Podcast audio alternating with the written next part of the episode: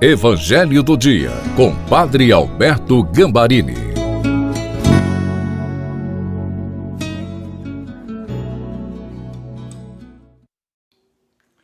Olá, queridos amigos, sejam bem-vindos, bem-vindas ao Evangelho do dia de quarta-feira. Deus abençoe vocês com a fé de milagres. E o meu agradecimento a você que compartilha o Evangelho às suas redes e envia um link para os seus grupos no celular. Se você está me acompanhando no YouTube, inscreva-se e clique no sininho. Peçamos o Espírito Santo. Pai, em nome de Jesus, Dai-me o auxílio do Espírito Santo para entender e colocar em prática o Evangelho. Amém. Em nome do Pai, do Filho e do Espírito Santo. Amém. Proclamação do Evangelho de Nosso Senhor Jesus Cristo, segundo São Lucas, capítulo 11, versículos de 29 a 32. Disse Jesus: esta geração é uma geração perversa. Pede um sinal, mas não se lhe dará outro sinal senão o sinal do profeta Jonas.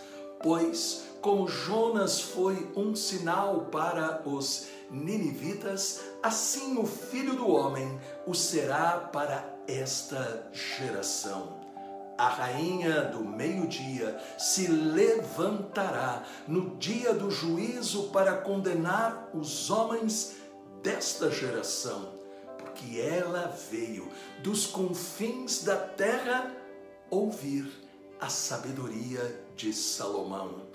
Ora, aqui está quem é mais do que Salomão. Os ninivitas se levantarão no dia do juízo para condenar os homens desta geração, porque fizeram penitência com a pregação de Jonas. Ora, aqui está quem é mais do que Jonas. Palavra da salvação. Glória a vós, Senhor. No Evangelho vemos Jesus observando o fato das pessoas estarem pedindo um sinal. Todos podemos pensar na possibilidade de atos visíveis e até extraordinários, de raios e trovões, um golpe nos inimigos.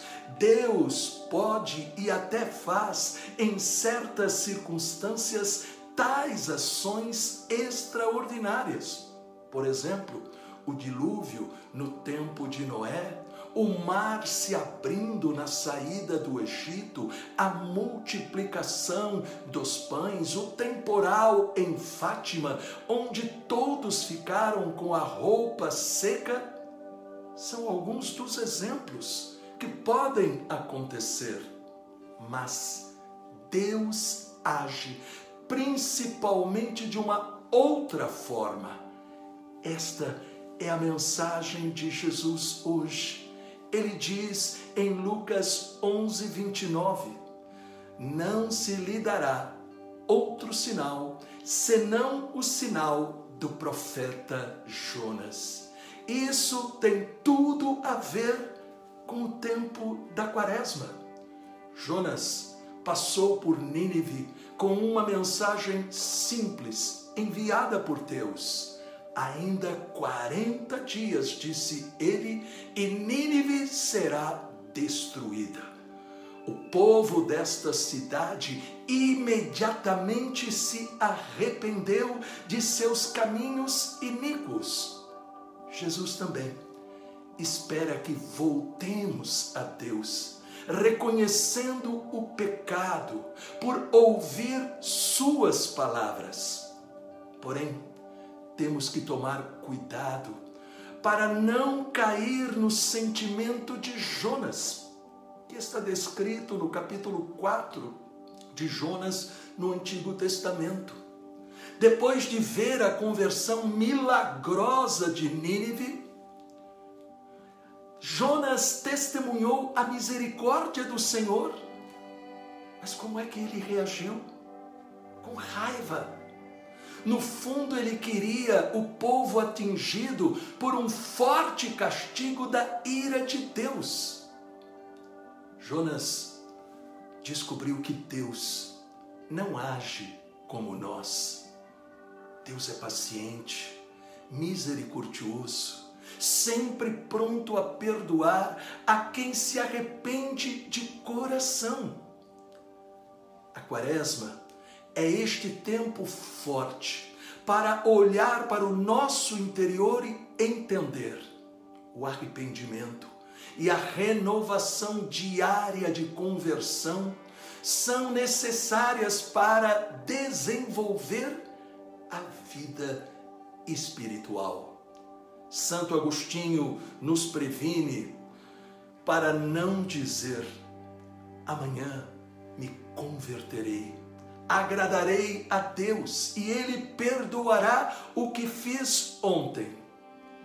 É verdade, diz Santo Agostinho, Deus prometeu perdão se você voltar, mas não prometeu que você terá amanhã para se converter. Pense um pouco. O que Deus pede a você para mudar em sua vida pessoal e no modo como você pensa, fala e age também como o próximo? Oremos.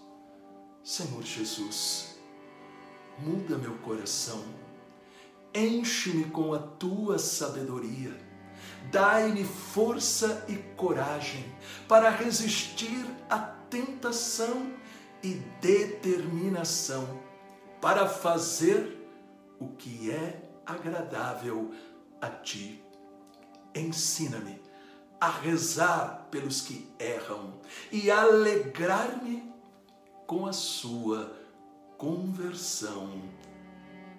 Amém com a intercessão da doce Virgem Maria, Nossa Senhora dos Prazeres e de São José, o Deus Todo-Poderoso nos dê a graça da conversão diária. Em nome do Pai, do Filho e do Espírito Santo. Amém. Por favor, deixe um comentário e compartilhe este Evangelho. Deus te abençoe, os anjos te protejam e salve Maria!